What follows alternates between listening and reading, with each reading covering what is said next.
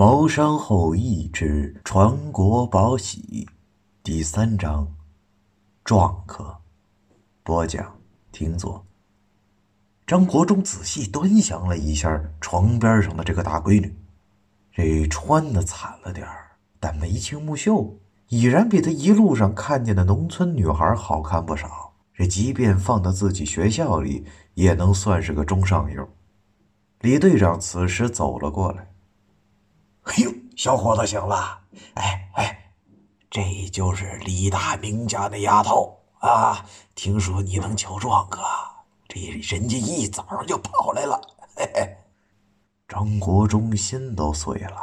他本来是来农村验证茅山图志虚假性的，但现在从村长到村民都认为他是来给村民跳大神的，而且待若上宾。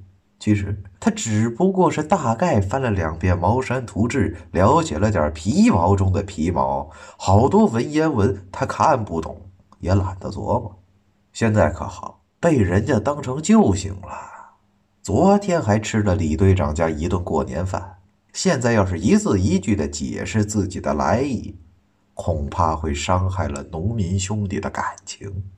算了，硬着头皮去吧。反正十多个他们所谓的先生都瞧不好，这哥我这么年轻，瞧不好 也不丢人吧？这正好验证了《茅山图志》的虚假性。其实，在张国忠的内心深处，还是希望能像上一次一样，瞎猫碰上死耗子，哎，给蒙上。这毕竟吃了人家家的嘴短啊！更何况还有一个长相不错的农村大闺女在那巴望着呢。闹撞客的人名字叫李大明，好像还是李队长家的亲戚。据说，是前两年挖河堤，挖出过一口大棺材。从此以后，这就算是落下了病根儿了。天天自言自语，说自己是两棒进士什么的，天天知乎者也。每天就吃点咸菜，喝口水，人呢，一天比一天瘦。眼看着瘦成了一把劈柴，李大明是家里主要劳动力，弄成这个地步，家里的活都是闺女李二丫和一些亲戚朋友帮着干的。本来家里就穷，啊，这几年请先生什么的，更是把家里折腾了个底儿朝天。说实在的，就当时而言呢，张国忠也不知道该咋办，只好把批斗人士的那套词儿给拿了出来。姓名？你说什么？从眼神和语气看，李大明好像不是说这话的人。我问你叫什么？张国忠一拍桌子，语气异常强烈。一来是先发制人，二来这也是给自己壮胆儿。在下姓程，名科，字香章，号路封居士。嘉庆庚午年进士，才高八斗，学富五车。你等小小毛童，何来与我？李大明就是个种地的，那初小都没念过，还什么字号啊？还才高八斗？张国忠是越听越享乐，而门外的李二丫却对张国忠的希望又高了一层。以往先生可没张国忠这么厉害。那一看见李大明，就立刻害怕的跟个孙子似的，这说不了几句话，那就跑了。眼前这个市里来的先生，那就是不一样，这么厉害，看来的确是道行不浅呐。在张国忠看来，跟上次一样啊，用这个柚子叶蘸点醋，哎，贴到李大明脑袋上，那就算完事大吉了。但是先前工作还是要做的。就是先把李大明盘问一番啊，让乡亲们看看自己还是有些工作量的。无产阶级的力量始终会战胜一切牛鬼蛇神。你既然是清朝人，来这儿干嘛？说，哈哈哈哈小小毛童竟然敢询问本座？李大明目光虽说呆滞，但却带着一种说不上来的凶狠。今天就让你看看本座的厉害。说着，李大明忽然向张国忠扑来，双手紧紧掐住了张国忠的脖子。张国忠正在想着：“哎，刚才这小子还自称自己是进士，啊，现在怎么忽然成本座了？哎，只有国民党反动派的军官才称为军座，莫名李大明是个特务。”这想着半截儿，李大明已经扑了过来了。对这突如其来的变故，张国忠是一点反应也没有，只觉着这双手的力量大的惊人，根本不像是人的力量。仅仅一两秒，张国忠便被掐得脸色青紫，吐着舌头，一句话也说不出来了。此时，李队长瞪大了眼珠子，刚反应过来，大喊了一声：“又来了！快来人！”